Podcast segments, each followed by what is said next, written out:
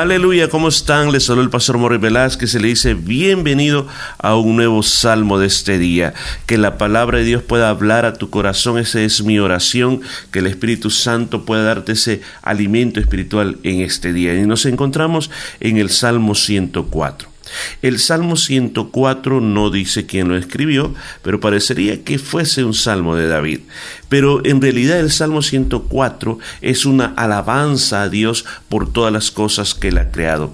El salmista cuando escribe este salmo está pensando y está viendo, sería lo correcto, está viendo toda la creación de Dios. Al contemplar toda la creación de Dios, al hablar sobre la creación de Dios, se inspira para darle esta alabanza a Dios. Y yo creo que aquí nos está enseñando a ser creyentes, a ser personas de que cuando vemos las cosas que Dios ha creado, nuestra boca no tiene que quedarse callada, sino tiene que alabarle a Él de una manera grande.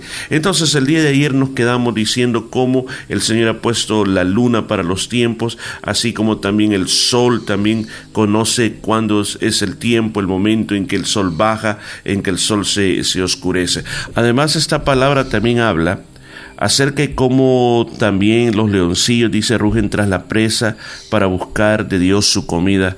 Aún en este salmo se habla de que la alimentación de los animales no es por casualidad, sino que aún Dios es el proveedor de la comida de, de ellos. Dice, sale el sol, se recogen, se echan en sus cuevas, sale el hombre a su labor y su labranza hasta la tarde.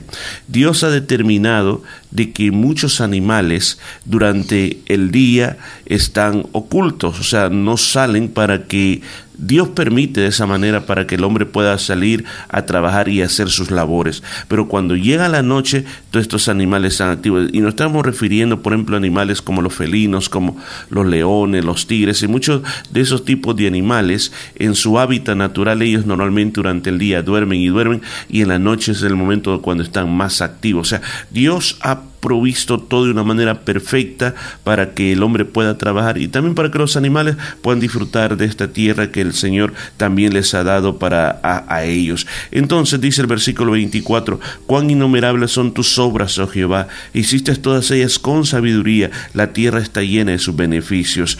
Eh, las obras que Dios ha hecho, sí, si nosotros podríamos contar las especies de animales, las especies de plantas, las especies de insectos, nunca terminaríamos.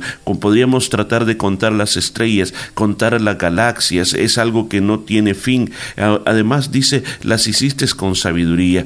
Todo está hecho de una manera perfecta, que nada choca contra nada, el mar no se sale, todo una perfección exacta, tal como dice esta la palabra. Y la otra cosa, dice, la tierra está llena de sus beneficios. ¿Cuántas veces usted ha escuchado la expresión que muchas personas dicen, sí, aquí en la tierra está el infierno?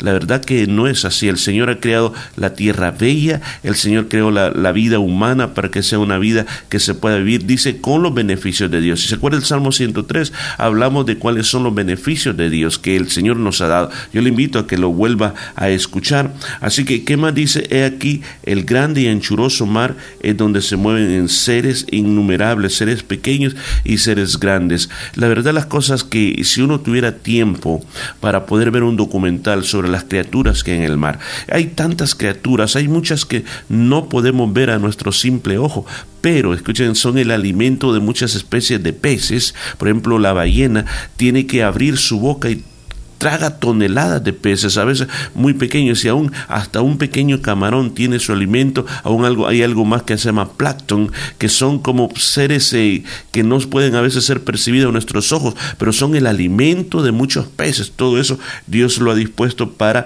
eh, todos esos animales puedan comer. Dice, ahí andan naves, ahí está el leviatán que hiciste para que juegue en él. Habla de la bendición que aún en ese mar se pueden hacer barcos para que lo naveguen y pueden navegar sin ningún problema. Aún más dice, habla de este ser, el leviatán. El leviatán es una, bestia, es una bestia, si podemos decir, de mar, que en muchas partes de la Biblia se menciona. Es un monstruo marino, sería lo más, lo más correcto. No sabemos a qué, se, qué tipo era, tal vez ahora está extinto, pero no creemos que sea una ballena, porque otras partes de la Biblia lo describe, por ejemplo, Job lo describe mucho de que hasta, hasta dice de sus, de sus narices sale como, como respira fuego. Esa era una bestia muy tremenda que muchos hasta le han llamado un dinosaurio, otros le han llamado un dragón. Pero estos seres el Señor los, los había creado y dice para que juegue en el mar. Dice, todos ellos esperan en ti para que les des su comida a tiempo. Mire qué tremendo que el salmista está reconociendo que aún la alimentación de todos los animales proviene de Dios. No es por instinto, no es por casualidad, pero Dios le da a todos los animales que comer. Es interesante ver cuando usted va en su auto, ver la gran cantidad muchas veces de, de pájaros que usted lo mira que están eh, en, la, en la grama comiendo, cómo se levantan por la mañana y no creo que piensen, ¿y ahora qué voy a comer? ¿Estará cerrado el súper? ¿Tendré dinero o no tendré dinero? Dice que Dios les da de comer a ellos. Dice, todos esperan en ti. Dice, les das, recogen, abres sus manos, se sacian de bien, esconden tu rostro, dice, escondes tu rostro, se turban, les quitas el hálito, dejan de ser y vuelven al polvo. Envías tu espíritu, son creados y renuevas la faz de la tierra. Una vez más está hablando de cómo el Señor mantiene la creación en sus manos Aún cuando aún los animalitos mueren, pues el Señor sigue creando más. Dice, la tierra siempre está llena de lo que el Señor está haciendo y así los animales vienen existiendo. Aún, como dije anteriormente, muchos se han extinguido por causa de los, del hombre también que no cuida de este planeta que le ha dado. Pero dice, envías tu espíritu, son creados y renueva la faz de la tierra. Una vez más aquí se presenta al Espíritu Santo como un espíritu creador, haciendo creación, así como fue al principio que dice que el Espíritu de Dios se movía sobre la faz de la tierra. Y termina diciendo este salmo, sea la gloria de Jehová para siempre y alegrense Jehová en sus obras, alégrese Jehová en sus obras. Mire qué tremendo lo que aquí dice, que el Señor se goza en todo lo que Él ha creado, en todo lo que ha hecho. Es maravilloso saberlo. Dice, él mira la tierra y ella tiembla. Toca los montes y humen ante la mirada de Dios. Dice, a Jehová cantaré en mi vida, a mi Dios cantaré salmos mientras vivas. O sea, terminando el salmo, dice, bueno, ¿cuál es la actitud que tendré? Bueno, no me queda nada más que cantarle al Señor al ver la perfección tan hermosa de lo que Él ha hecho. Estimado oyente, si Dios nos ha dado la oportunidad de tener voces audibles y también la habilidad de cantar, ¿por qué no cantarle al Señor? ¿Por qué no alegrarnos en el, en el Señor? ¿Por qué no sentir esta expresión de que dijo el salmista? Voy a, voy a cantar salmos a Dios mientras vivo, no me voy a poder quedar callado. Dice, dulce será mi meditación en Él, yo me regocijaré en Jehová. La palabra meditar aquí significa pensar en Dios, pasar pensando en Dios y sacar conclusiones de lo que Dios es. Qué bonito sería si nuestra vida podría tomar los pensamientos de Dios, que pensáramos en Dios, que trajéramos a nuestras emociones ese sentimiento de sentir la presencia de Dios y actuáramos de esa manera. Aún más nuestra boca sería llena de la alabanza de Dios y nuestra forma de hablar cambiaría, pero como a veces pasamos pensando en otras cosas, nuestras acciones son diferentes, nuestra forma de hablar son diferentes, vivimos con, muchas ansiedades en nuestra vida pensando en lo que posiblemente podría pasar. Pero qué bueno lo que dice el salmista de ojalá que podríamos pensar en, nuestro Señor y podríamos meditar en Él mucho más. De esa manera muchas cosas nuevas vendrían a, a nuestra vida. Si nosotros pensáramos en Él, nos regocijáramos en Jehová. Y sean consumidos de la tierra los pecadores y los impíos dejen de ser. Bendice alma mía Jehová. Aleluya. Una, una parte en la cual el salmista termina diciendo es que todo aquel que hace maldad, todo aquel que destruye lo que Dios ha creado, pues dice que sea borrado de esta tierra. Recuerden, vivimos en la dispensación de la gracia. Dios ha extendido su perdón para todo aquel que lo quiera recibir. El pecador, el pecador que quiera recibir del perdón del Señor es convertido en un justo por la gracia del Señor. Pero aquel que rechaza, rechaza la palabra de Dios, la Biblia dice claramente que Dios es un fuego consumidor y tratará con esa persona. Por eso termina diciendo, bendice alma mía Jehová, Aleluya. Recuerde esto.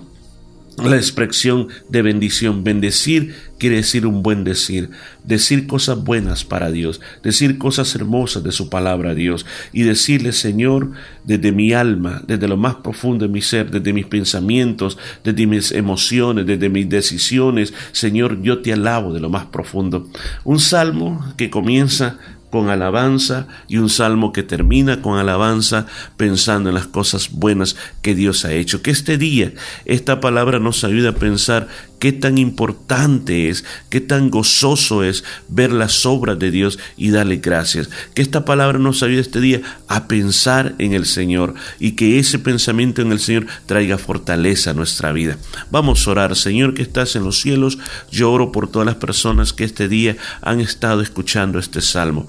Pido que les dé fuerza, pido que les dé de tu ayuda, pido que les dé de tu Espíritu Santo, Señor, y que ellos puedan ser fuertes en ti y que tu fortaleza les ayude a tener, Señor, una nueva forma de hablar, una nueva forma de ver la vida. Gracias por todo lo que has creado, Señor. Te bendecimos, Señor Jesús, en tu nombre, Padre mío. Amén y amén. Que la paz de Dios quede en tu vida y nos escuchamos el día de mañana. Maravillado